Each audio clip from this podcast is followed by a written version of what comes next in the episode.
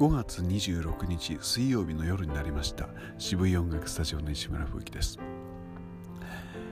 えー、夜になりましたというのはちょっと今は嘘で夕方に今撮っております。えー、というのも珍しく大変久しぶりに、えー、夜遅く遅いと言っても8時半に終わるんですけれどもの枠が入っていまして、えー、去年の春以降は多分これ2回目か3回目ぐらいでしょうかね最近は7時半に終わって帰るということがずっと続いていましたが、え珍しく、え入りました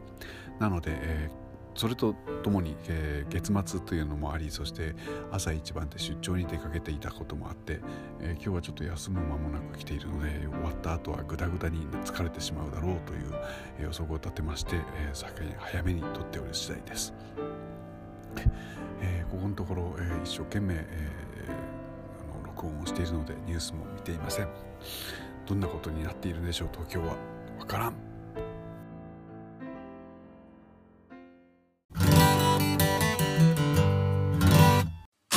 一日一日を大切にとは言いますが本当に大切にできているでしょうか？誰も答えを教えてはくれないし確かめてもくれません。